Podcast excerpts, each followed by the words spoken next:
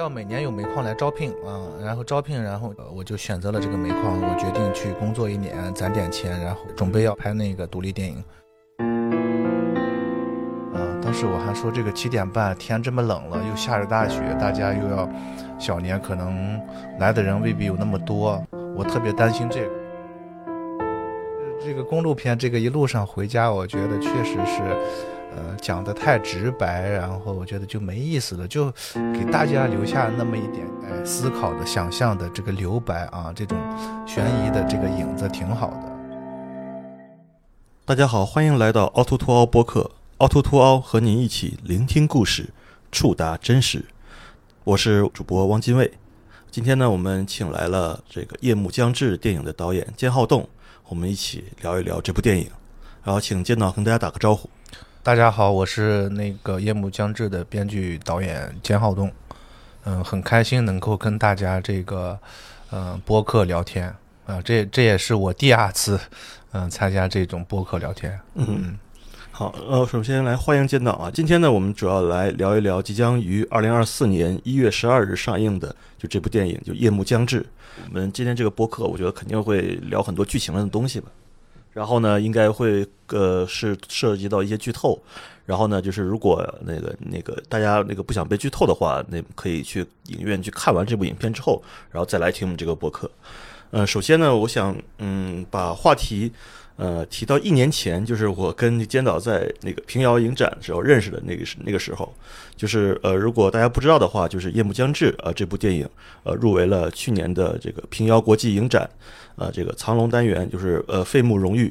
大奖。然后在那次影展上，这个在放完之后，然后我看到了这部电影啊，也在那个影展上我见到了金浩栋导演。在放完电影的时候啊，就是呃。其实那个时候我没有什么机会啊跟监导聊天，但是呢，我还是找到了一个呃呃这个空档，然后呢，那时候我们两个都在这个电影宫的小城之春的这个影厅的外面，然后我就看到了那个监导。当时我看完这个影片非常喜欢，我就那个主动的就是上去跟监导说了一句，就是哎你好你好，我我非常喜欢这部那个电影《夜幕将至》。然后呢，呃，我去年呃在那个平遥影展的时候。我那个看完《宇宙探索编辑部》以后，我当时跟这个片子的主创，我是跟他们说，我觉得你们这个片子会拿大奖。然后呢，今年呢，我也觉得你这个片子能拿大奖。然后呢，希望给你这个好运，啊。然后就跟监导说了这样一句话。然后在后来颁奖的时候，我也坐在这个焦东导演的后面，他们那个剧组的主创人员的后两排这个位置也很也很近。然后就看着他，就是夜幕将至。就获得了很多的奖，在那个那届的平遥，其中就是最大的奖就是这个费穆荣誉最佳影片，啊，这这个这这这个荣誉，所以说就是我觉得 也是一个呃很呃很很奇妙的一个缘分。然后我也是连续两届都 预测中了，呃，然后我也是在那个影展上看到的这部影片，呃，说实话，我确实觉得这个片子。各方面的完成度都很高，呃，也是在那一届影展上非常突出的一部影片，拿到大奖也是一个众望所归的事情。我非常替那个姜文导演还有他们的主创感到高兴，呃，所以说，我想还是想从这个角度开始吧，切入就是聊，我们先聊一聊，就是那时候就是您在平遥影展期间的一个感受。对，就是因为据我知道，就是您这第二部作品啊，就是电影作品长片，所以说那个时候，呃，入围这影展的时候，那个时候您是什么样的一个心情？呃，对，因为本来它是平阳影展在十月中旬举办，去年因为这个疫情呢，就一直推推迟，然后那会儿跟我们说是可能十一月份要举办，然后但是那个时候我的后期的声音跟调色的 DCP 还没有做完。嗯，然后我们也随时待命，也也很紧张。后来又说又推到了十二月份，结果十二月份也也没办，最后说推到了一月份啊。推到了一月份之后，其实前面这个时间是正好给我留下了一点，其实呃后做完后期的这么一个是是呃档期吧。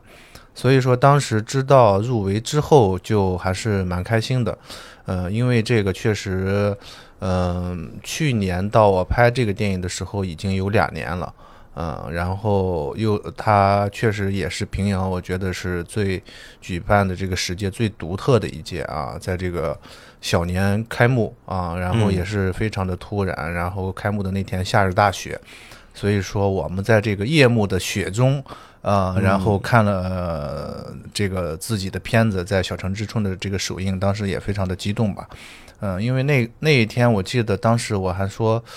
我看别的单元的导演的片子可能都是下午，嗯、或者是白天的这个放映。当时应该是把我的这个夜幕将至安排到了晚上，我记得差不多有七点半吧。嗯、当时我还说这个七点半天这么冷了，又下着大雪，大家又要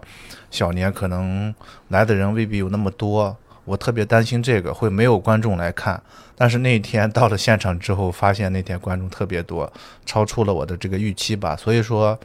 呃，包括下雪呀，然后天黑了之后，在这个寒冷当中看呀，这些感受跟片子里边的本身的内容是非常贴合的，是也非常的有缘分吧。当时所以说这个对我印象特别深刻。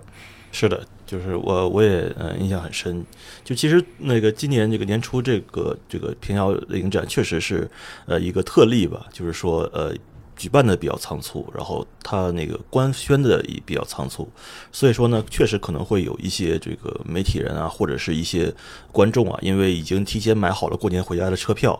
啊，就像电影中的男主人公一样，很多可能已经踏上这个回家的行程了，就是没有能够去到那个平遥来看这个影片。但是其实，呃，我们去去的平遥的那些那个影迷也好啊，观众啊，就是我们还是就是，因既然我们决定在这个时候来了，我们肯定还是希望能够在那个影院看一下这一届的这个一些入围的影片到底是什么样。嗯，就是所以说，就是那个时候我不那个您对于这个拿奖有紧张吗？嗯、因为那个时候很多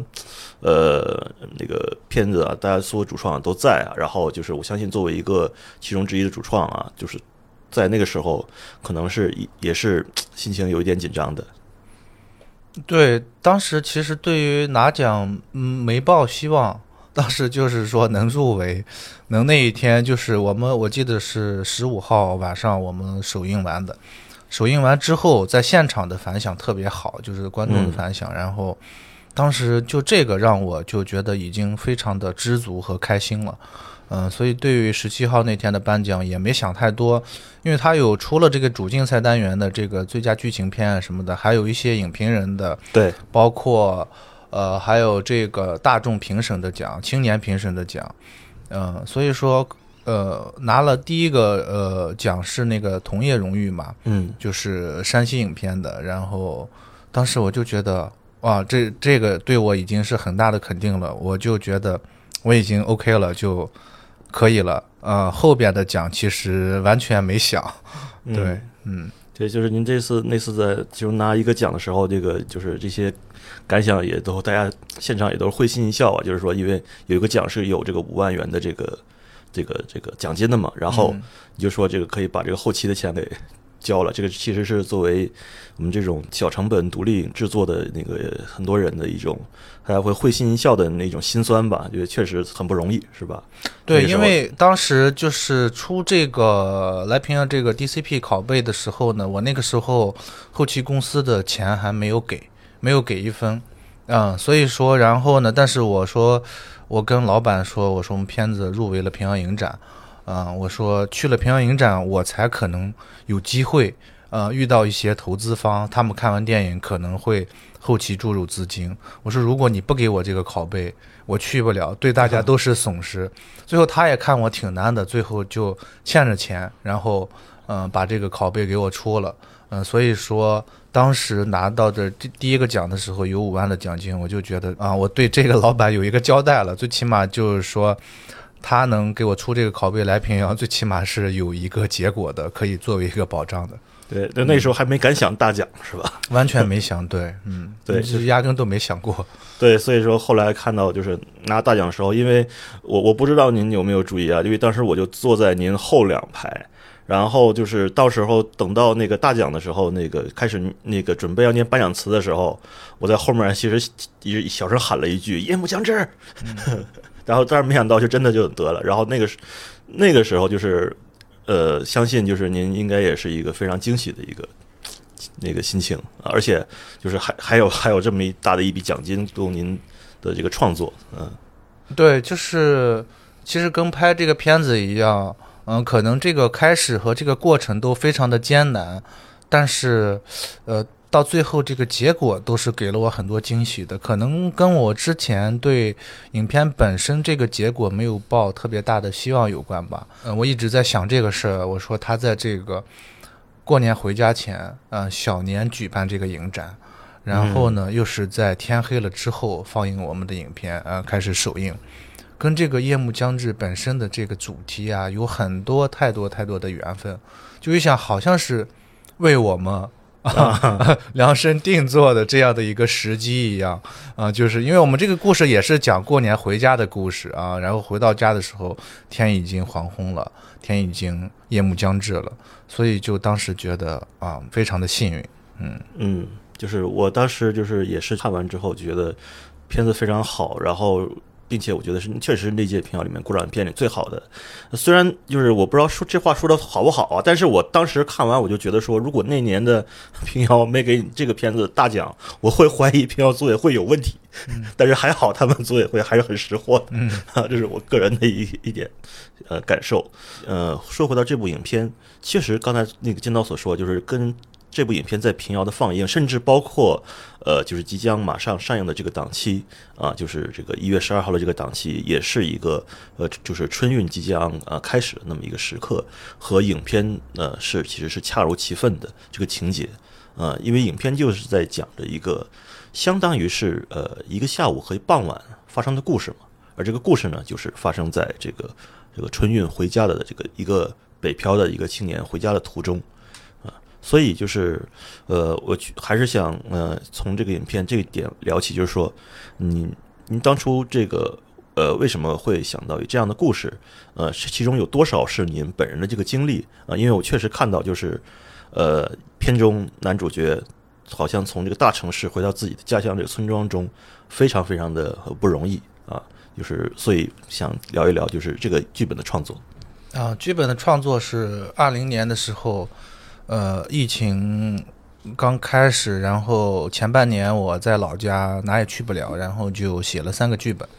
然后其中一个剧本入围这个两个电影节的创投，然后大概在七月份到九月份之间就去参加这个创投路演了啊，呃，差不多有准备了两个月的时间吧，但是最后那个剧本也没有找到一分资金，所以说我决定还是拍一个这个。可呃可以实现的呃这么一个一个故事吧，所以就嗯回到这个老家，然后就开始写《夜幕将至》的这个剧本，呃，因为老家所有的一切景呀人呀这些都是我熟悉和可控的，啊，就投资相对来说那个剧本也是更小一点，嗯，所以我在这个老家写这个剧本，当时初稿就用了半个月，特别快，啊，因为我每次回家都是这么一路换乘。一路换成这个交通工具啊，这个大的主题定下来之后呢，嗯，然后在每一个情节里边再给它往进添砖加瓦，对，然后去写去更丰富这个剧本，嗯。嗯，就是因为我不是在那个就是呃这个村庄长大的，就是我还是看到这一个人，呃，北漂的青年，他要过年回趟老家是需要如此的。呃，艰辛一路如换成如此多的交通工具，就是从高铁，然后到这个这个中巴，然后就是或者是呃比较小一点小巴，然后再到这个大货车啊运煤的货车，然后再到那个相当于小面的，最后这个自己的父亲开着摩托车来接他，就是感觉还是呃非常感慨的，就是说，呃，因为中国就是地大物博嘛，然后但是这个大家就是。在过年的时候，却要花费如此大的精力，最后只是为了回家，然后还是蛮感慨的这个事情。所以就是应该是这个二零年底、二一年初拍摄的是吗？对对对，是的，对。然后那个时候就是呃，他大概就是拍了多长多少天？嗯，我们拍了二十天，其实用二十天的时间去拍了一个一天的故事。对，嗯，所以我们那二十天，因为就是因为都是日戏嘛，没有夜戏。所以说白天拍摄的时间也非常短，早上八点天亮了，到下午五点天黑了，就只有这个时间，中中间还要转场，还要吃午饭，所以说我觉得我们真正有效的拍摄时间也就不超过七个小时。嗯，对。那其中这四段交通工具里面哪一段就是拍的周期是比较长的？呃，我们都比较平均，因为我们在做这个拍摄的计划的时候，大概是四个交通工具加中间一个理发店嘛，对，是五个小故事，然后。所以当时计划就是用二十天拍去拍五个小故事，每个故事差不多给我留出来的时间最多就是四天，不超过四天。所以说我们基本上是顺拍的，嗯呃顺拍是吧？对，顺拍。然后但是我呃就后面的都是顺拍，就前边我说一上来我要先嗯拍了这个拉美卡车，其实是因为拉美卡车是放在第二的，对，呃呃，我为什么先拍这个拉美卡车呢？因为呃，这个拍摄比较有难度，就它的危险系数比较高啊。那个拉美卡车一旦开起来，不可能随随时随地的停。然后我们的机器架设的机位也非常难，因为那个卡车头是九十度是直的，它不像小车前面还有一个引擎盖，你可以去把机器固定上去。嗯，所以我们前期的时候，在这个拉美卡车车头焊了一个大铁架子，然后把这个机器用铁丝固定上去。固定上去呢，但是这个机器还在玻璃上会有穿帮，啊、我们还要用各种黑漆黑布去遮。遮了之后呢，司机开车的视线又会有阻挡。对，嗯，非常危险。他又要演戏，又要开车，啊，然后还又要这个注意这个路路路边的安全，还要听我们的指挥，可能到哪个地方要停。而且这个是，嗯呃，演员呢是我表弟，第一次演戏，这个卡车就是他的，所以我想一上来先把这个最难的先拍掉，拍掉之后到了这个中巴车上，这个最起码是这个安全性不用我考虑了，司机就专职的开车，然后其中里面的演员呢，我们就跟他一呃反复的一遍一遍的去去调戏，所以这这两个是调换了顺序拍，到了后面就是基本上是顺拍。啊，就因为我在看那个就是呃卡车的那段的时候，确实很惊讶，因为我也觉得卡车车头那个地方，我在想这个机器架在哪儿，呃，而且就是我没想到会架在那个就是玻璃外面，我以为是在里面找了一个比较小的机器，就是而且效果还是很好的，而且我注意到好像是有两个机位的变化，一个是在中间，对，一个是全景，然后俩人各自有一个单独的景。对，然后一个是在那个就是主驾驶那边啊，就是对拍那个人，就是我当时看这个印象还是蛮深刻的。所以那个时候就是，那您在哪里？呃，我在那个拉美卡车的车斗子里，因为那个车斗子特别大，呃，因为就是我们呃刚开始是无线图传嘛，在车斗子里，结果那我们拍摄的时候，其实跟最近的气温也差不多，零下二十多度，呃，最最后那个图传冻的就信号传不过来，所以我拿那个小尖根本最后就断断续续看不完整，最后没办法，我们就拉了一根线啊，拉了一根这个线，又接到这个监视器上，在后面车斗子里边。当时那个车斗里风特别大，都是煤灰啊。然后我跟摄影师扒在后面，然后戴着耳机，然后就逆呃就这样逆着风，然后就一直在听他们的呃对白和表演。啊，那会会会不会觉得有点晕呢？那个时候呢？呃，不晕，就是太冷了。呃，本来就冷，然后那个车开起来之后，那个那个寒风呀，就是让你就是，而且那个车斗子也高，啊、好，我大概我觉得有个有个三米多高，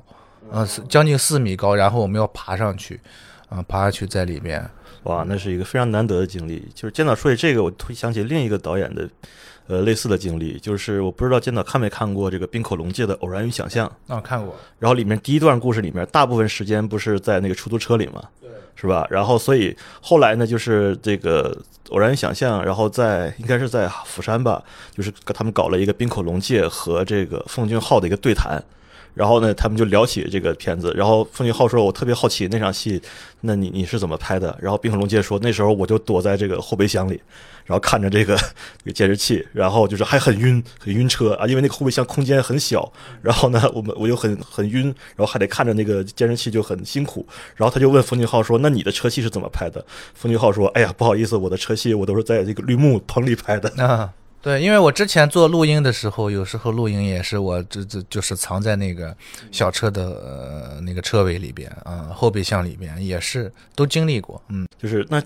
那那那个中巴车那段，其实我觉得吧，就是在你的影影片里，应该是人比最多的那个那个那一场戏，因为除了那个主角本身以外，还有就其他各种各样和他说话的人，甚至包括没有跟他说话，只是背景板的人，但他们也要做自己的事情，看手机啊、聊天啊，或者怎么样啊。这种，然后其实那个，我觉得这一点作作为一个就是国内的新导演吧，或者说演员都是素人演员的话，就是这一点是我觉得能够做到真实自然啊，我觉得是非常难得的一件事情。这也是呃我看这个影片时候的感觉比较做的非常好的一点，呃，因为就是我觉得在那种情况下，如果就是面面对摄影机，面对这样一个情况。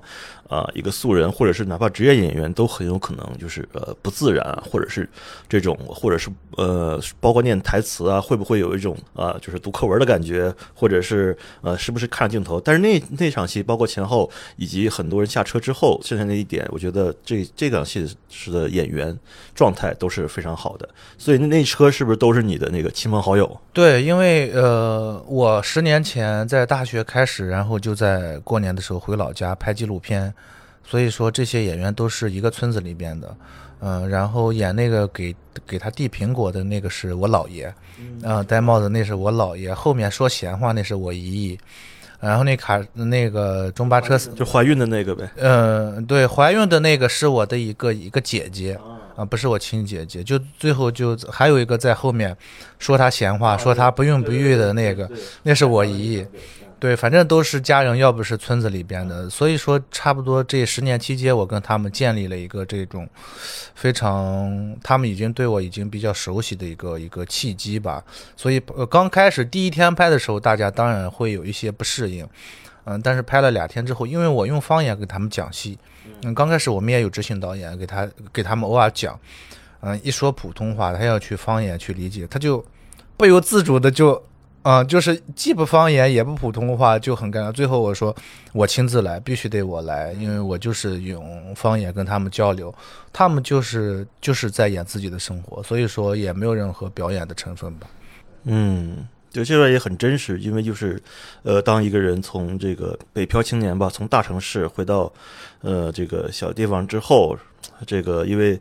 呃，抬头低头全都是认识的人，然后或者是就是打过照面的人都知道啊，你在这个大城市混，然后所以说里面台词也有体现嘛，就说那不是挣个十几万、几十万了，是吧？但是其实北漂哪有那么容易啊，都是很艰辛的一个事情，而且那个主演的而且主角在里面又遇到了就是一些那个。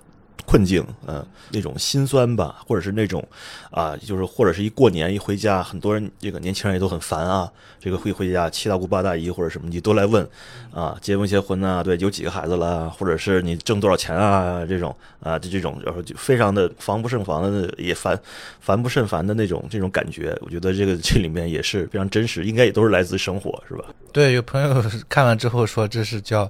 嗯，追追。追命三连问还是啥来着？对，嗯嗯，步步步步扎心，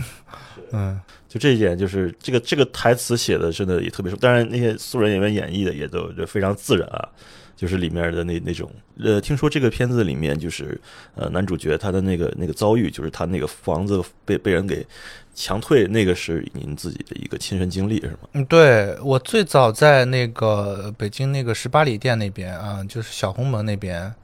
嗯，住，然后那个时候大概一八年的时候，就那边发生了那个那个火灾之后，然后就开始很多人住的这种自建公寓就不让住了，所以那个时候我从相当于是朝阳的南四环，然后搬到了通州啊，搬到了通州就一直在往东边搬，然后一九年搬到通州之后，然后后来通州也没有活，然后就你生活也很难，就很多朋友又搬到了燕郊。所以在燕郊跟在当时在南四环那个地方的时候，住的都是这种比较便宜的自建的公寓，嗯，就是每一次我们都经历了这个，就是被被被赶走呀什么的。所以那一次之后，到了燕郊，嗯，燕郊的时候，然后正好我回老家嘛，疫情的时候，然后就呃，然后就是我爷爷，嗯，我爷爷去世了，准准备要回去的时候，但那个时候，呃，我回了老家之后，朋友。打过电话来说，那个地方有一天说不让住了，就行李都被扔出来。但是我又没法立马回去啊，因为我还在爷爷的这个丧事上啊。然后让朋友帮忙搬家，然后就是之前拍的一些硬盘啊什么的，就搬的过程当中可能就丢了吧，因为就对，当时这个对我来说就是说，嗯、因为拍电影的嘛，很多这个影像的东西啊、记忆啊都在里边，所以就当时对于我创作这个剧本，我必须要把它拍出来，对，哇，那这个真的是，呃，确实就是说，我们那个前段时间我跟那个张劳动劳动兄我们在看这个片子的时候，他就说这个片子，他就说他就觉得他就当纪录片来一样看的，啊、因为确实就是哎很很真实啊，而且里面的很提到的很多很多事情，呃，尤其是这个在。经历过大城市漂泊的人啊，或者是从事这个呃类似行业的人，都能够从中能够体会到就是里面的这种心酸。嗯，其实那个那个男主还有女主，我觉得都选的都挺好的。对，就是这个这个也也是一个，因为确实看电影之前我也不认识他们。对，然后但是看完电影之后，觉得这两个演员就是呃非常到位。对，就是和这个角色也很贴。呃，就是也算是就是一个，你你可能换了别人未必能够演出这么一个好的效果。对我当时其实看中他们还是那种那种最最朴实的东西啊，呃，不是说用用那种特别夸张的表演去完成呃我这样的一个故事，就是现实生活当中是什么样，然后我就是其实是这个片子其实很多情节啊，包括表演是非常克制的，嗯，就是我没有把它给放大化。嗯，因为我想把那个情感的那个那个力量啊、那个出口放到最后，嗯，所以说整个前边就是一直压着压着，对，包括他们的表演也是，我觉得就是跟我预期想的呃呈现的还是一致的，嗯。嗯，就是理发那场戏，就是那它涉及到一个头发的一个发型的一个变化嘛，就是你你你你当时我就我就其实挺好奇，你这个片子里面很多都是很镜头都很长啊，所以说作为就拍摄拍摄者来说，我觉得这个是非常难的一个事情，你要在一个很长的镜头里面完成这些演员的一个调度，甚至有一些包括这个机位的，就是一些转变或者变化，就是你你那你这些就是镜头都这么长，然后就是你难道没有就是说都拍得很顺利吗？就是说就是很很很轻松的就拍一两条就过了吗？因为呃剪发是到了这个其实是最呃嗯中中后半段拍的嘛，刚开始是那个一进门口，他俩那个确认的那个时候，呃那个其实那一条我们拍的最多，嗯、拍了有有二二十九条吧，嗯、就是一进门口 他俩那个确认，呃到了所以说呃我不可能一上来就拍那个剪头发的，嗯、先得确实你得呃对。那个那个铺垫做好，让他们有一个这样的一个预热啊，慢慢熟悉了之后，到了后边，我觉得，呃，本来我们也提前让他去学习剪发了，啊，有这样的一个基础，所以就到了后面就相对来说好一点。那那个就是那为为什么要拍二十九条？你觉得之前嗯你你看中的哪些东西？你这场戏你你最看重？就是说感觉前面的不太够。因为就是十几年没见了，就突然间，呃，从这个一下就很陌生，但是又发现就是你曾经的这个同学，十多年前的同学，那一刻那种，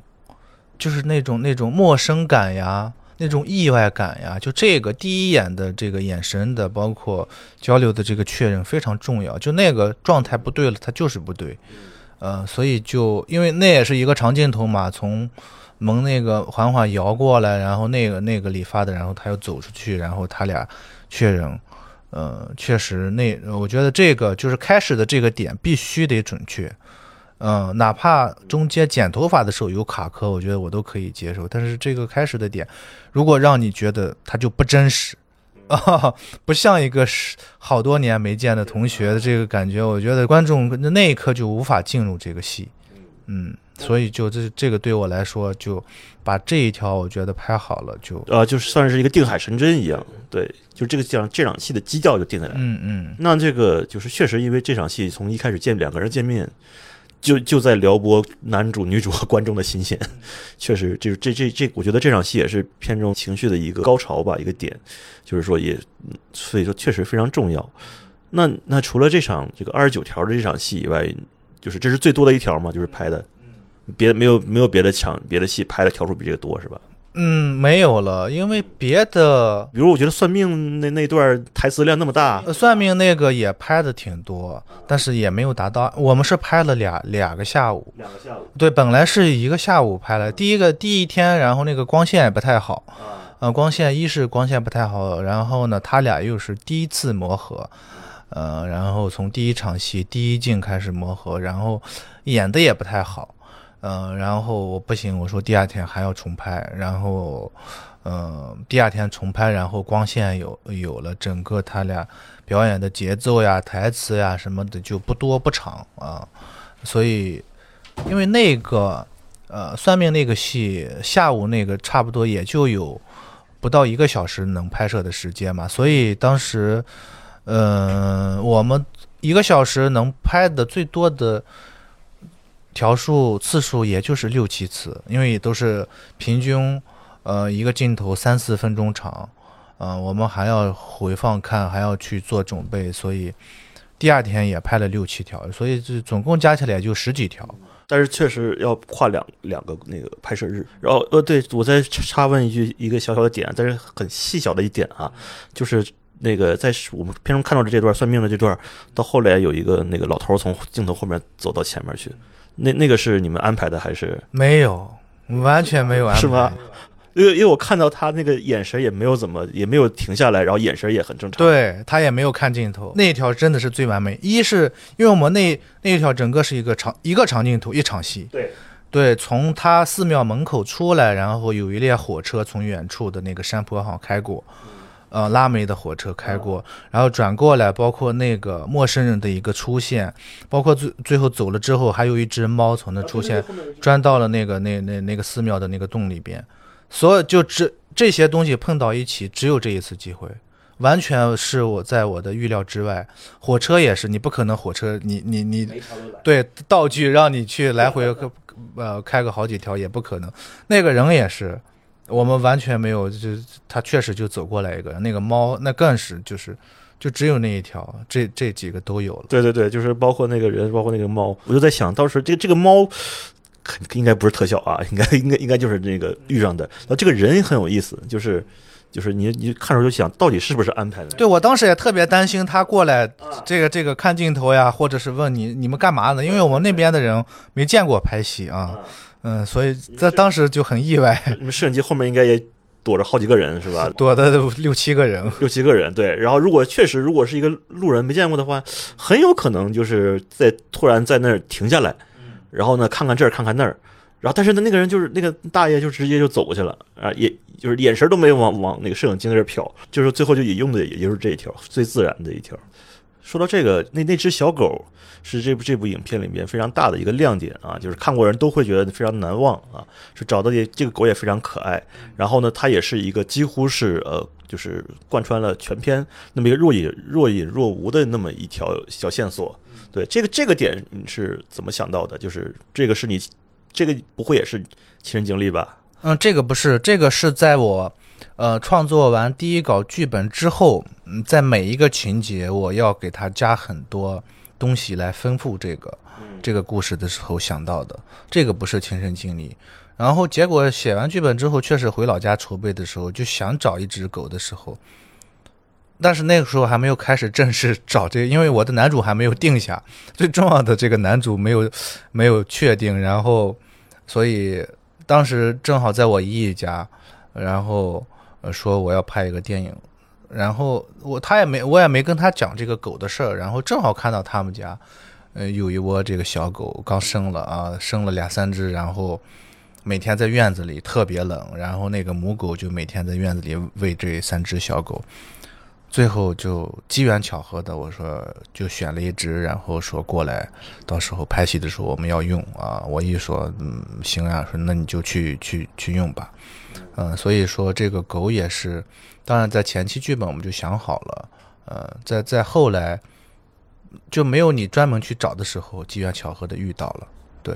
呃，说我在看这部片子的时候吧，我感觉我个人来定义啊，就是说感觉像一个公路悬疑片。啊，首先公路片这个大家好理解啊，这全都是发生在这个路上啊，就是也是符合这个公路片的一一贯的设定。这个悬疑呢，我就觉得里面有一些这个作者的，就是创作者的非常巧妙的小心思在里面，就是埋在那儿。然后勾着你的心思，让你就想，哎，到底是不是这样啊？就是或者是后面会发生什么？就是我觉得特别有有意思。然后就是或者是说，作者在呃这个剧本创作的过程中，会有意的把一些点在适当的时候把它给这个翻出来，或者展现出来，就是我觉得都很巧妙啊。其中我觉得，呃，我那个前两天我也跟朋友说，我觉得这个片子里面的除了男主还有女主啊这个几个角色以外，另一个很重要的角色。就是微信，嗯，对，微信甚至在这片子里面，就是出，就是有意无意的出现了很多很多次啊，就是比如说这个微信付款啊这种，或者是你再去那个上个香，然后去取取个什么，然后就也是一个微信扫码，然后去算命也是微信扫码，然后。对，加好这付款也是，然后加好友，然后里面那个点也就是一些点也很细啊。比如男主看到那个女生，他就想去怎么样？哎，赶紧先让个座，哎，不行不行，来来来，你坐这坐这，然后就借这个机会就坐在女生旁边了。这个些看的时候会让人会心一笑，也包括加微信的那个都都非常巧妙。我觉得其中最巧妙、最自然的一点，我我现在想求证一下啊，这一点到底是设计的还是不是设计的啊？就是那个男主和他那个同学，就是那个你的表弟开货车那一段然后呢，表弟的老老婆那个打来来微信电话，然后呢，头像右下角还有个国旗，这都是很很很很细。然后这个电话结束的时候，那个其实他是他老婆先挂的电话，但是那个那个司机呢，就是还是用手去摁了一下那个结束通话键。我当时第一遍看的时候，我就就对这个细节印象非常深刻。我就我就觉得这个是很很很生活的一个很很妙的一个点，我不知道这个点是啊，就是司机又按了一下，对，就是咚的一声，其实结束之后对方已经挂了，但是司机还是习惯性的就摁了一下那个。对，因为司机他是边开车边在这个通话嘛，嗯，所以说他的视线不可能一直注视着手机是是挂了的，嗯，所以就就还是习惯性的点了一下这个这个这个关闭键。呃，所以，所以虽然他听到这个声音了，但但他不确定，对，对，我觉得这一点就是是一个很巧妙的一个事情。当然，还有一个很巧妙的一个事情，就是这个到后来这个理发店的时候，然后我们那个等到付款的时候，就是男主就去扫了这个码，然后支付了一个一百块钱，啊，就是这个远远大于他应该付的钱的这么一个钱，就是而且这这个时候那个女主角也没有。说什么，而是把就是把那个特产啊，还有那个那个洗发的东西啊给递上去，然后这个事情看似好像就结束了，但是好像还没结束，余韵悠长的那种感觉。嗯，所以我就说嘛，就是这个呃，微信很重要，而且还当然还有后面微信还有一次很重要的出场，就是男主在看那个刚加那女生的朋友圈，对，一开始还是三天可见，后来一看，哎，多了一张照片，秀了个恩爱。这个也是，呃，就是非常非常的真实啊，这一切啊，就是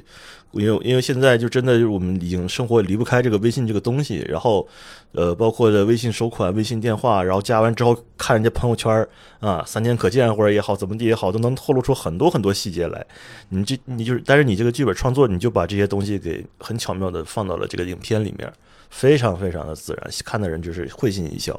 我觉得这是一个非常。呃，挺挺挺厉害的一个事儿，我觉得说实话，因为我不太记得有在国内的影片中啊看到就是把把微信玩出这样 这样的人，对，所以就是你你在写剧本里面的时候，就是也是这些点，就是微信的这些点，呃，就是都把它给那个设计的很好，是吧？对，这个是在第二稿改剧本的时候加的。呃，刚开始第一稿我只想完成这四个交通工具，包括这理发店的一个主要的这个情节的一个。一个连贯性，然后后来在第二稿的当中，因为第一稿也想过，我不可能直接一上来就把所有的结构和细节全部一次性做好。嗯，在第二稿剧本的时候就加了很多东西，然后这因为这个太太生活了，太日常了。对我觉得每个人都会经历过，就是对啊，你看人家的微信朋友圈三天可见，就是非常的写实。我觉得每个人都有，所以说我觉得，而且我这个确实是。这个微信啊，这个手机啊，就就跟我们的生活，嗯，跟我们现在的生活息息相关、紧密相连，呃，所以说我想把这种写实的状态，呃，一定要做出来，因为确实这几年做现主义题材的，跟我们生活息息相关的这样的电影，呃，我看到的特别少。嗯，所以说我我希望通过这个电影能够说大家看到我们的生活。对，事实上几乎就是除了片尾一段以外，几乎呃前三段的场景，每一个场景都是这个这个都出现了这个微信，而且都很重要。就是比如包括在和那个开大车的这个。呃，那个司机，那个那个同学，老同学的那段里面，他们也是因为就是之前没来参加我的婚礼，我就把你微信给删了。然后这个点呢，也是在一开始上车的那种啊偶遇寒暄之后，突然然后才你才把他给扔出来，啊，就是一下子气氛发生了一个一百八十度的一个转变。对，这些都是很很很细的。对我们其实那个中巴车上一开场就点明了这个手机对我们的重要性，就是说手机会干掉你的眼眼睛、腰椎、颈椎啊。以前不离不弃的是夫妻，现在不离不弃的是手机嘛？就手机对我们太重要了。对，就是也极大的影响了我们的生活方式，我们的就是支付方式不用说了，以及我们的人际关系。就是这样，就是说，哪怕是那个你点开一个人之后，你发现他的朋友圈你看不见的时候，你就开始怀疑他到底删没删我，是是朋友圈设置关闭了，还是怎么样，还是怎么样？对，就是这是一些非常细的点，但是我却在这部电影里面看到了，这是我看电影的时候非常难忘的一个事情。然后我还有一个那个呃一场戏比较难忘的点，就是说在理发店那场，其实我觉得那个呃。我之前对于这个片子的摄影来来说，还我觉得就是那个感觉就是，比如说像那个大车里面那个那个机位那那点我有关注，但是在这个理发店这场戏里面，我第一次关注到了这个运镜啊，尤其是在那个就是呃洗头发的那个小屋子，那个就是一开始是就是你们是这个机位是在隔着这个帘子的，对啊，这个这个我觉得它的。这个很巧妙，以及男主的就是第一次洗头和第二次洗头的那个就是姿势不一样嘛。第一次是躺着的，然后第二次是不是坐坐起来的？然后这时候你又给了一个特写，然后这个特写呢，就是看到女主的手在洗男主的头，怎么看怎么感觉无比的暧昧，无比的，甚至有有有一点就是感觉，就是这个这个有有有一点就是。呃，不好形容，嗯，这这这种这种意味，我我觉得就是这个这个设计的非常巧妙，对，而且那个那个就是也是男主这个一个心态的一个变化，嗯，对，就这个时候呢，甚至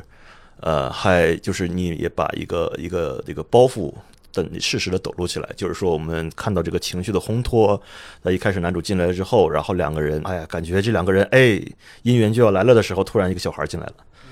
哇，这个 当时看的时候就真的是有一种 男主被浇了一盆冷水的感觉。嗯，对，嗯，就是他每次都是人呀，就是每次当你对一个人或者一个事抱有期待的时候，他总要突然间出现一个状况，把你的这个期待给扑灭、浇灭、打断。嗯，所以说他一路回家的过程，不只是理发店，回家的每一个交通工具都是这样，都是经历了一个。那被打断的，嗯，不完整的人生就是回家之路非常曲折、非常不完整的这么一个过程。就是我是觉得人其实都是活在了这个遗憾当中，嗯，任何事情你都会留下很多遗憾，嗯，没有那么完美，嗯，就是人，我觉得现实就是这样的一个。常态吧。我觉得你这个片子，我刚才为什么说是悬疑片呢？也是因为就是有时候你总发现那个一次又一次，当情绪烘托到一个点的时候，有有一些看似好像很美好的事情的时候，突然又有一个反转，把这个就是打碎、打破，然后男主可能会有一点小失落，但是又不是说，呃，他人生中什么重大的什么东西没有啊，也不至于你回趟家，你也也不至于说经历了一辈子，你。事情，但是确实是一些生活中小小的期待啊，可能会有一个反转，而这时候就是这个，我觉得是影片非常妙的一点。对他就是在用像一个小刀子，一刀一刀，哎，轻轻的在划你，在割你。他也不是直接一刀上来把你捅死啊，就是让你也挺残忍的。呃，对，就是让你死不了，然后但是让你就是一刀一刀就感受到一点点的疼。但是而且里面那场那个，尤其之前在理发店之前还有一场这个很重要的一个算命的戏。就是这个，就是安排的也也是非常的巧，因为在那个点上，然后给男主一些这个期望，然后所以说接下来这个理发店的时候，这个期望才会越来越高，对吧？对吧？姻缘就在这附近嘛，然后对，然后甚至看完电影之后，就是我跟朋友讨论也是，就是说我们就是说，哎，这个姻缘就是他，就是那个理发店的女老板，就是他，他不是 他不是已经离了吗？是吧？还是有机会，我就觉得就是他啊，也当然是可以是一个开放性的一个一个视角，因为电影就讲到这儿嘛，对，就是可以是一个很开放性的东西，但是因为男主选择了留在家乡嘛，所以说这也是那个意料之中的嘛，就是说那确实呢，可能就是如果他要有这个姻缘的话，可能就在这附近了。呃，其实虽然刚才说啊，你这个小刀割肉啊，还是有点我说有点残忍，但是其实这个事情还是没有完全断掉。啊，是或你们也从电影中看到，男主离开这个理发店以后，这个这个女主女主的这个心也是被波动了啊，也产生了一些这个这个涟漪吧。对，嗯，就这都是它比较细的一个一个一个部分，这也是我觉得非常难得。除了这个这一点上有有引起一些争议以外，我们还有一个就是我们映后觉得可能大家会去聊，就是说，就是最后男主到底在找什么？嗯，会是一个很很很一定会引发一些讨论的。然后就是基本上可能有两到三种的那个那个观点看法吧。有的认为找手机，手机没了，对，年现在人离不开手机，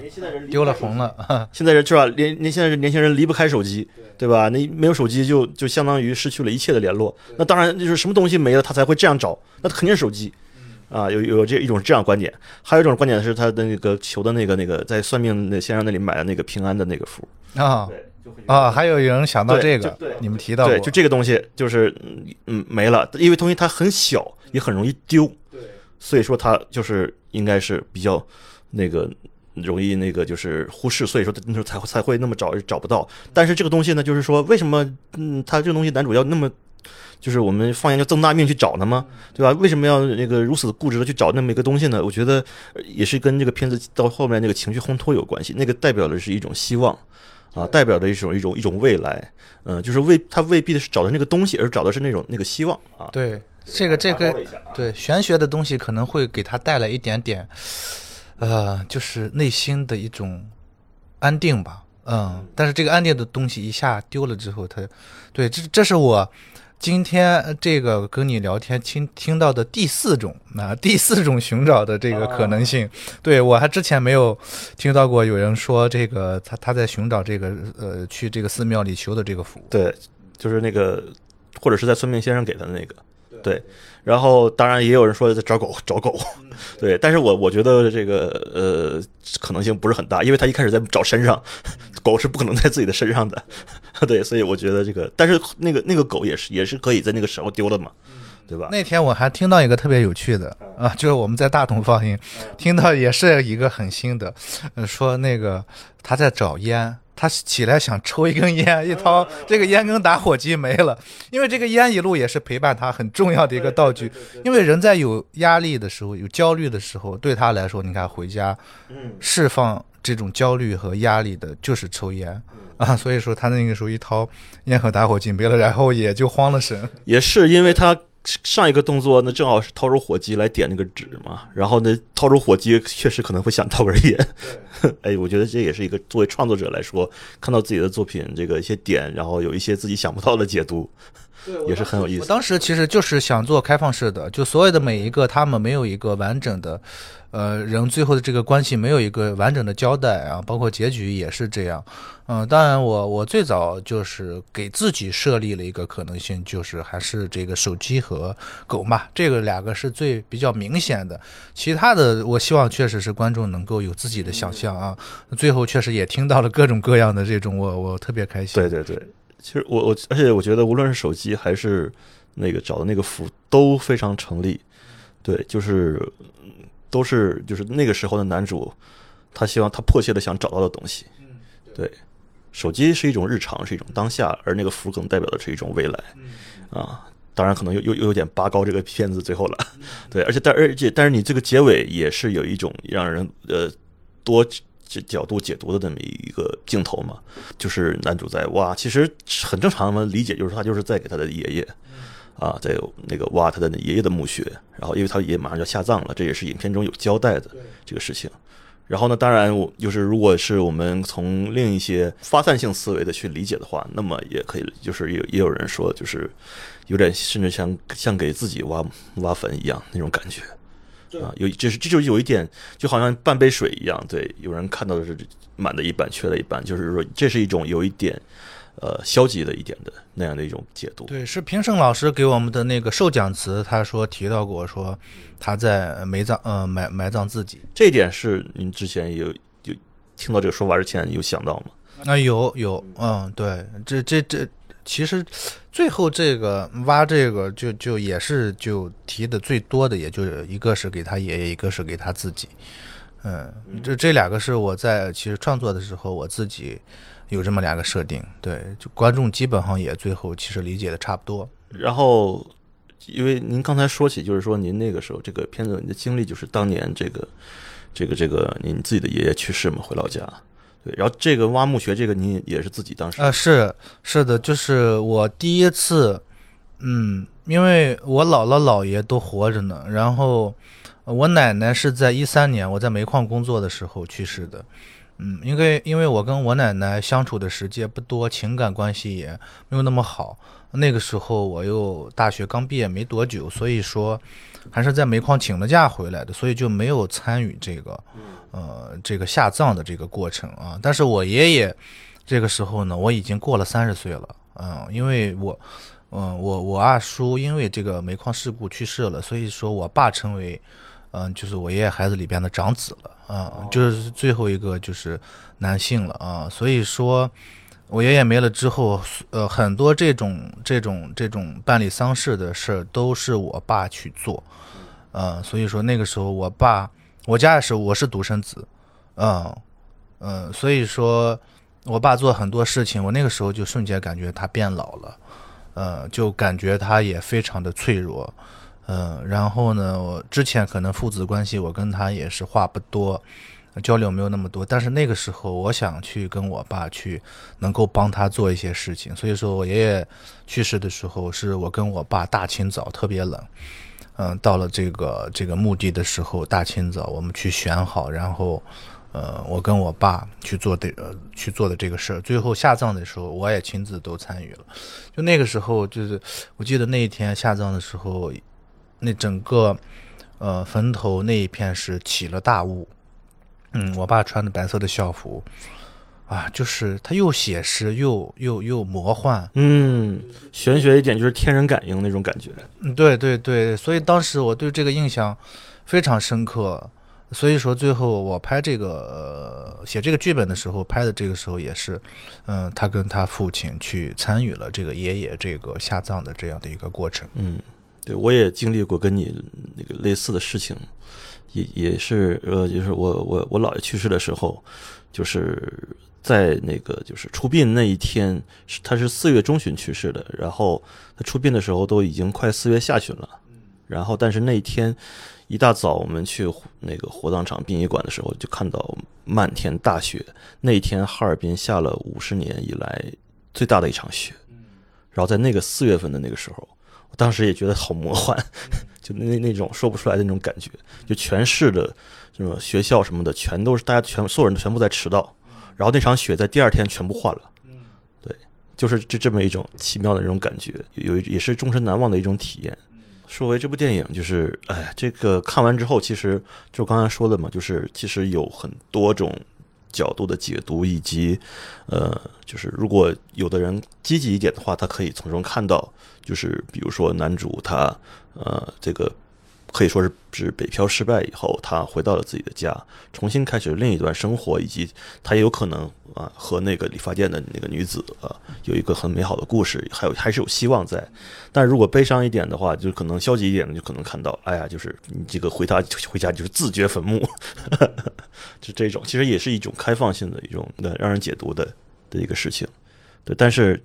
里面就确实这个涉及到这个春运啊、回家呀，甚至包括他去去求就是去算命也好，或怎么的也好，你能够看到就是男主，呃，他虽然经历了很多事情，他的房子啊就是被那什么被那个房租的房子啊被这个房东给那个东西给扔了，然后被退租了，然后呢，他的那个就是很很多事情啊，并没有完全随他的愿，但他还是在挣扎，在在寻求这一种什么，哪怕是他去去呃，就是看相也好，算命也好，那都也都是一种呃寻找的一种慰藉，然后以及包括他和他的那个那位那个同学啊，多少年没见了。但是就是一见面，要就是后来又开始吵起来，但是最后呢，好像还是 又把微信给加回来了。对，还是会有一种就是哎，没那么残忍啊，说实话。嗯嗯，对，我不想把他拍的这个特别惨啊，呃，用用卖惨来去讲这个故事，或者是去去呈现这样的一个主角的一个回家的这个路程吧。所以说，就是我用了一种计时的，呃，其实是。戏剧冲突也没有那么大，就一路非常朴实平缓的去讲了他这个一路上的所见所闻吧。对我觉得，其实现实也都是这样的。呃，那种可能放大之后的那种效果，我觉得可能不太适合我这个片子啊。那种非常夸张的那种，比如说人嗯亲人去世之后啊，他真的一路要要哭嘛，要嚎啕大哭嘛。我觉得他已经三十岁了。更多的是那种内心的那种那种疼痛，对啊，而不是说通过外化去把它体现出来。嗯，前两天那个发了一个豆瓣广播，我当时看到，我觉得特别有意思，就是你在影片里面一个结针啊，就是你们影片里面多次出现的一个骑摩托车的神秘男子啊，戴着个面罩，像恐怖分子一样啊，那种只露出两个眼睛和一张嘴。然后呢，就是那个，然后你当时说要把这个做微信头像，我觉得你这个这个非常妙，就是你这个影片里面这个意象，就是他多次出现，对这两个人多次在路上相遇，然后那个后来，然后我我就其实有一种很解读嘛，就是说这个人是谁呢？这个人其实就是虎子，嗯嗯，对吧？他就是这个虎子在一路看着他回家。也也涉及到一些角色的前世，然后我觉得这个东西处理的也也很妙，因为一开始一般就是，呃，一次两次的路过，他可能会让观众感觉莫名其妙，或者是观众就忘了啊，就是它的存在。但是你这一点就是不时也是不时的，啊，像那个撩拨着观那个一些观众，哎，怎么这个人又出现了？当他男主角和那个开大卡的那个司机的同学聊起这个事情的时候，可能有人才会。想想到这一点，对，这可能也是男主放下放不下的一个心魔。对你刚才说，这是有一点这个公路悬疑片的感觉。对，这个人物其实就起到了这样的一个作用。因为其实写《夜幕将至》之前，我刚才说的，我去参加的那个剧本创投的那个那个故事，是一个西部。犯罪悬疑片 啊，所以说写那个剧本，那个剧本我花了大概呃连写带修改，不断的去参加创投，有一年的时间。所以说，就是这个悬疑的东西是那个剧本给我带来的。我是知道了，这写串了，这是把那个情绪带进来了。呃，因为我觉得我我我要加入一点点，也不是写串了。我觉得这个就是这个公路片，这个一路上回家，我觉得确实是。呃，讲的太直白，然后我觉得就没意思了，就给大家留下那么一点点，哎，哎，哎，思考的、想象的这个留白啊，这种悬疑的这个影子挺好的，呃，所以说就加入进来了。包括我们那天对，呃，我们最近不是要上映了吗？我们这个这个宣发，我们买了几几个这个黑色的头套，对对，买了几个黑色头套，我们准备在那个上映的时候可能就。哎，突然间有一个人，有一个观众戴着头套在跟我提问，呃，我们想就找了一些特别好玩的东西。就这个观众是谁啊？我可能我们也不知道，可能我我也会戴着这个头套去跟大家路演，神秘。就是电影之后，大家说，然后主持人说欢迎主创上场，之后突然一个戴头套的男子就上上上了台，是吧？对对对对，就是也也让大家就是 那那惊喜一下。哎，确实，我我看这片子的时候，其实也有时候一些国产独立片，我又会有一种想法，就是边看边琢磨，你这个片子能做什么周边呢？啊，是吧？很巧妙，很合适呢，对吧？我就看的时候，我就那个，我就觉得，哎，确实这个头套是一个非常好的点，啊，就是很不错。当然了，就是其实其他很多东西也可以，比如说苹果，是吧？一看一上车给他一个是一个苹果，或者是什么那只小狗做做一个做一个什么一个小小毛绒玩具或者怎么样，也抱着抱，我觉得那小狗真的确实很可爱啊，就是看的都很难忘啊，就是这这种，对，或者是那个挺多的，我们行李箱呀、包呀，我看完说你们真的不要找霸王要要赞助吗？你们还口播了，霸王，嗯希望希望，现在时间有点晚了，估计来不及了。对，也也都是一个很巧的点，甚至可以说。呃，可是可以，也可以每人这个观众发一个纸片，其实就是它不是那个什么，就是像是影片中算命时买的那个护符，但其实它不是嘛，可以只是一个影片的信息嘛，对吧？我们不也也也不搞封建迷信，我们不是给观众发什么平安符，对我们就是一个宣传的卡片，但是可也可以和观众产生一个很好的一个互动。其实我觉得这个就我之前总说，就是一个片子吧，就是看完之后，不管它。你你觉得它好还觉得它不好？只要它，呃，值得我们坐下来去好一好好去聊一聊这个片子啊。就是看完之后啊，我比如说我和我的朋友看了这个片子，哎，我们聊一聊这个片子里面哪些那个发散性的点啊，哪些讨论的点啊，就是比如说大家在找什么呀，他的姻缘什么呀，然后或者是那个那个神秘人士是谁呀，哎，等等，以这个片子各个方面啊，我觉得哪些哪个地方那个素人演员演的怎么样啊？我觉得这这就是。这个片子就就是就不会差。对，看完之后，对，就是可能会引起大家的这个讨论交流吧。嗯呃，因为这个故事不是一个就非常，呃，每一个情节包括结尾，对它不是告诉观众啊，这是唯一的答案。嗯，不是强加给观众的。对，然后看完之后，大家都有自己的解读，啊，解读还不一样。啊，我觉得看完电影就就那个余味吧，它它会留在你的内心。我觉得就是，呃，有些地方，呃，比如说拍的不好，但是这个有余味的东西，它会一直在你的内心脑海里边，嗯，偶尔的出现。我觉得，嗯，作为一个这样的小众的一个文艺片来说，我觉得就够了。嗯，它不会让你看完之后就，呃，真的忘了它的情节了啊，你之后可能再也想不起来了。对。就是我那个时候在那个豆瓣写的评论也说，就是说这个片子其实很多角色都是都是让人非常难忘的，就是看完之后，就包括那个算命先生啊，或者是呃里面那个就理发店的老板，或者是怎么样，甚至包括那只小狗啊，都看了都觉得哎让人很很难忘。对，当时有观众都，我有朋友在我旁边看的时候，他看到狗忘拿了，他拍我肩膀，哎，狗忘拿了。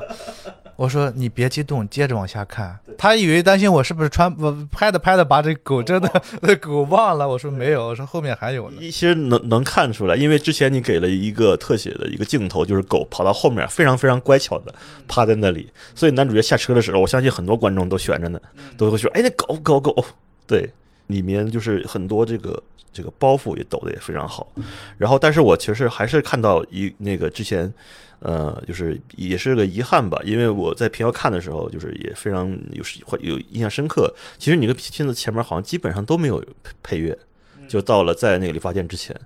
啊，就是都是这个自然声。然后突然到那个情绪到位的时候，哎，一个蔡琴的渡口声音悠扬的起来，啊，第一次出现，然后确实撩拨起这个男主角、女主角以及观众的心都被那个音乐给拨动了。对，但是后来我看到这个，因因为可能是不是这个曲子太贵了，是吧？呃，一是呃确实是贵，我们没呃没没有那么多的预算去买这个版权费。对，第二呢，确实是。这个音乐是引起了两极讨论的一个一个，喜欢的人特别喜欢，就是因为这个音乐这一段被打动了，都哭了。然后不喜欢的人呢，就觉得这一段突然间出来出现一个音乐，然后这个情感渲染又这么强，就是觉得会很出戏，一下在那个连贯的时空里边被就是撞出戏了。嗯，所以说最后，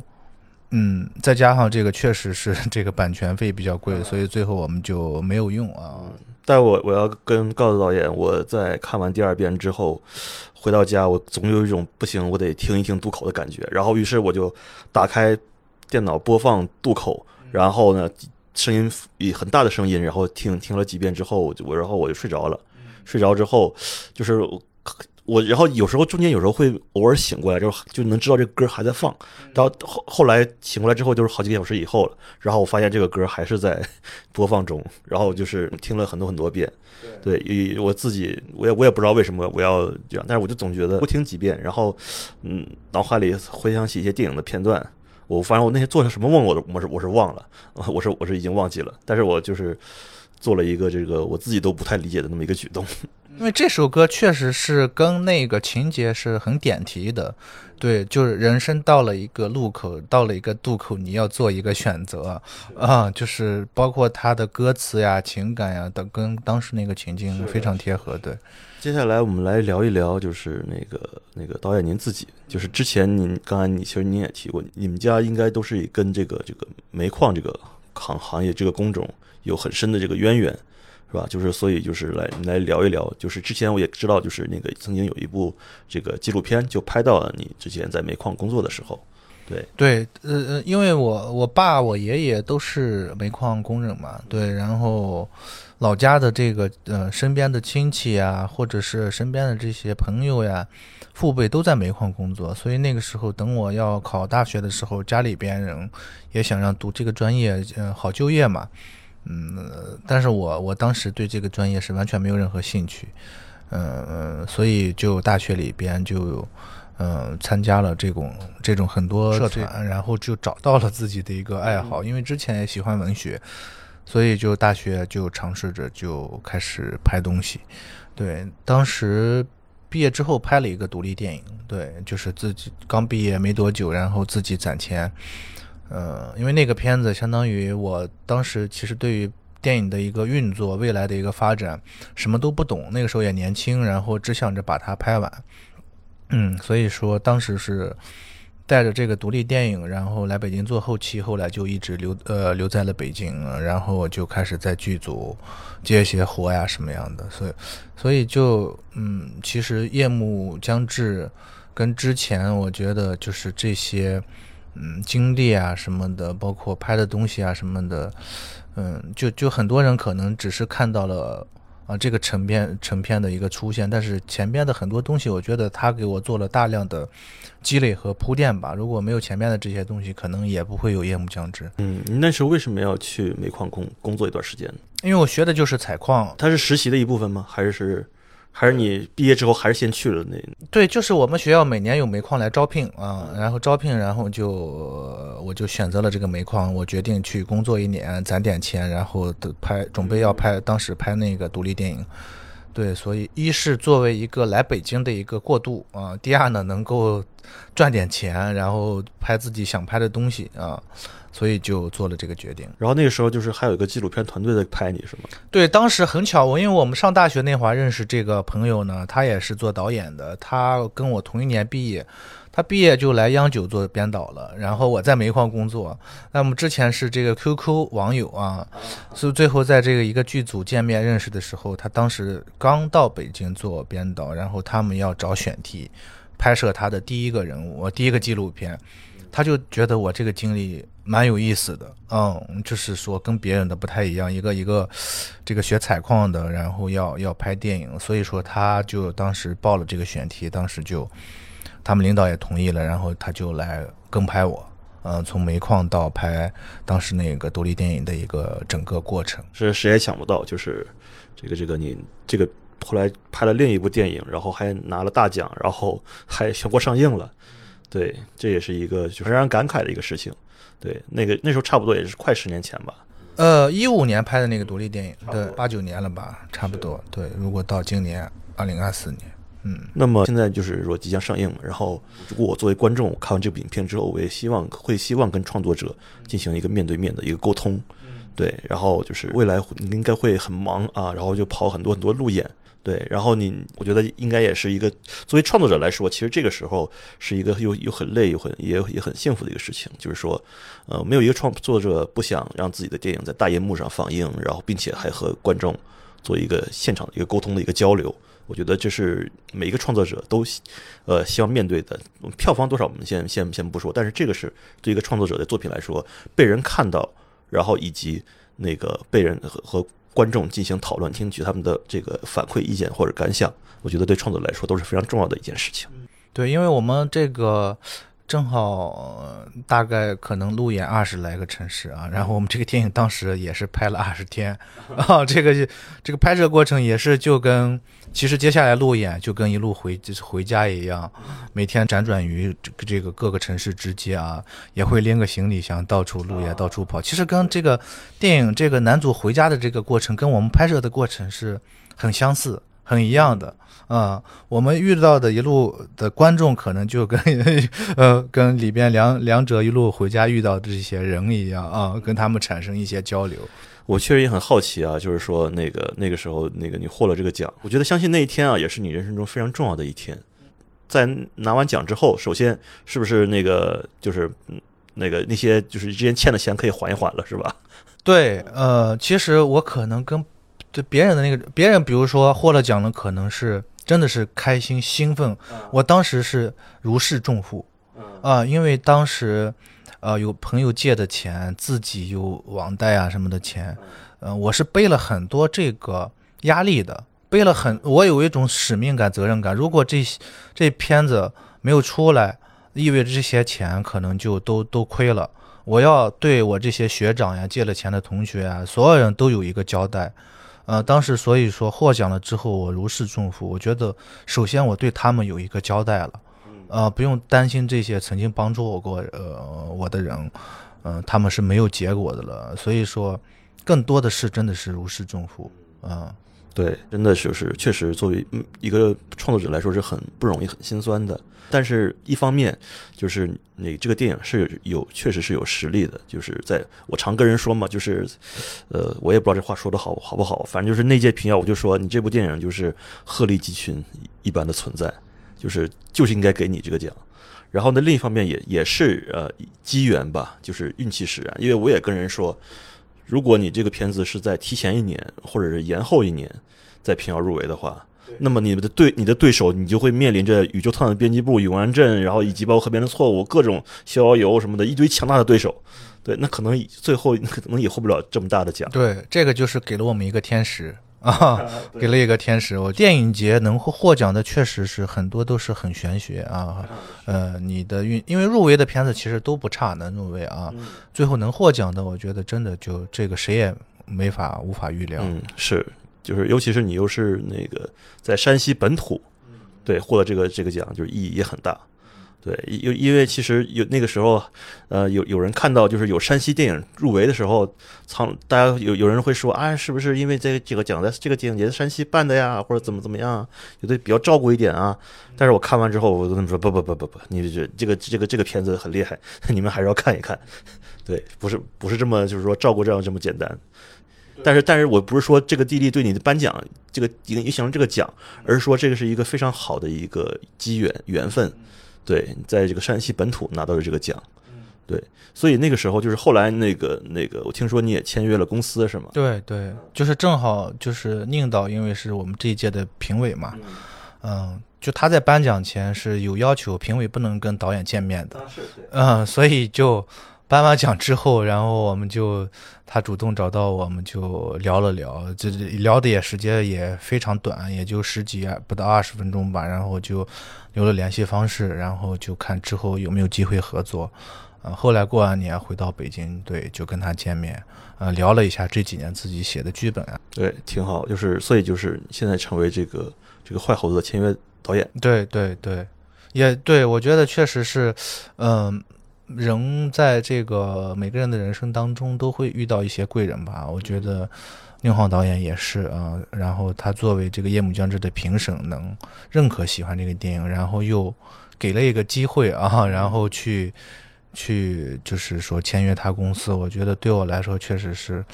非常意外和惊喜的，非常感恩。嗯这确实之前谁也想不到嘛，对吧？连获奖都想不到，是吧？更别说这个。对，那我们就是也那也确实会很期待你今后的一个创作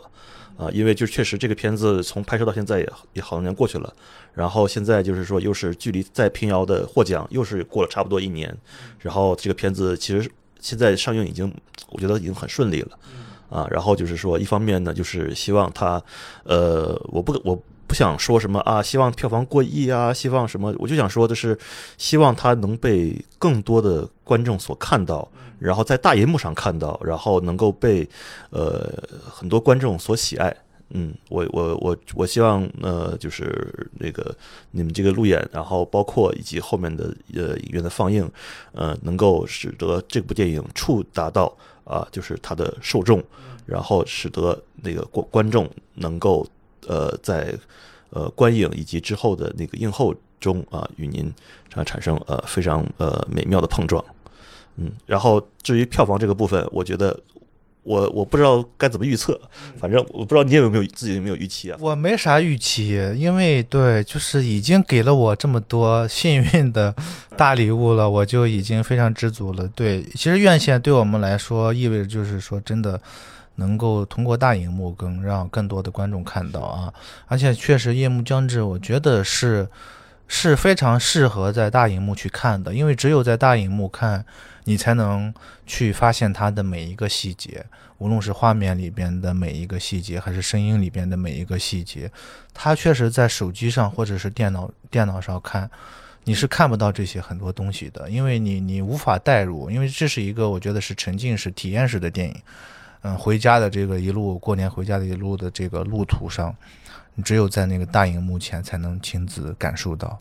嗯，对。然后我我相信这个凹凸多凹的这个播客的这个听众啊，呃，很多应该很多都是这个纪录片的这个簇拥。其实我觉得这个片子里，呃，它其实因为足够的真实和写实，就是包括那个劳动，他也说就是甚至可以当做纪录片看了。所以说，我也就是想对听到这个播客的那个听众，然后我呼吁就是说，我们呃应该能够抓住这个呃机遇，然后我们在那个。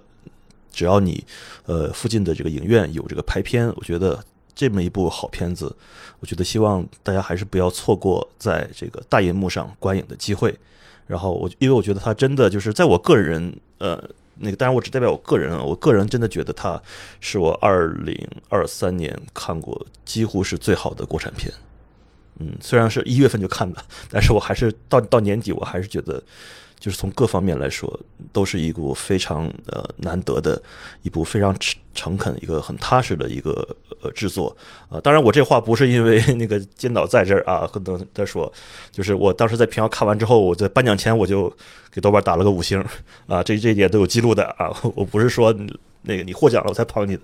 我确实发自内心的非常喜欢这部影片，甚至然后而且在我看完第二遍以后，我仍然觉得就是说它是一部值得被反复的观看以及反复的讨论的电影，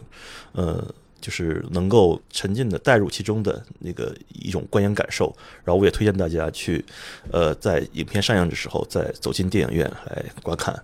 好，那么我觉得今天这一期的播客就到这里差不多快结束了。然后那么感谢大家的收听。啊，我今天代替这个张劳动来这个作为主持啊这期节目，然后也非常感谢这个金浩栋导演抽出时间。没有，我应该是我感谢这个张劳动跟你给我们提供这样的一个平台，然后跟大家过来聊聊天，让更多的人知道我们的电影。确实，我觉得我们选择上映的这个日期跟电影当时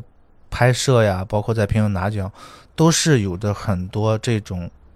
玄学的东西在的，你知道吗？因为这个电影拍摄于二零二一年的一月七号，嗯，一月七号开机。然后其实我们在平遥是一月十五号，呃，二零二三年的一月十五号拿奖，也是在呃一月一月份，呃一月份这个中中上旬。然后这次我们是一月十二号上映，但是我们一月六号会在北北大做这个首映礼，呃，其实都是。那真正的就是我们从获奖、拍摄到最后上映，都是在这个每年的一月份。对，就是如果听众呢，就是我希我希望听众在听我们这期节目的时候，就是说，如果呃你还没有看这部电影的话，那么你呃希望你就是能够去呃就是找一下你附近的就是影院，然后有排片的话可以去支持一下啊。就是反正如果是我的话，我可能会愿意对这个看这个电影坐个几十分钟车呃去看一下。然后那个如果那个你那时候你已经看完这部影片的话，我相信通过我们这期播客，你也能够听到很多这个影片幕后的事情，以及包括影片剧情的一些解读。然后我们也欢迎你在评论里留下你的呃这个观影感受，呃或者是说呃你的对看完影片之后，然后呢有什么问题都可以在评论里留下。以及我觉得呃如果你是和你的朋友一起去观影的话，也很适合把这期播客分享给你的朋友，让他也听到这个影片幕后的故事。好，那我们这期节目就先到这里，谢谢大家，呃，感谢大家收听凹凸凸凹，呃，我是汪继伟，好，谢谢大家。再见。这里是凹凸凸凹电台，大家可以在网易云音乐、喜马拉雅、小宇宙、苹果 Podcast、汽水儿、蜻蜓 FM 收听。同时欢迎加入凹凸凸凹听友群，请在公号凹凸镜 DOC 下留言。听友，欢迎大家在听友群里一起讨论播客内外的故事。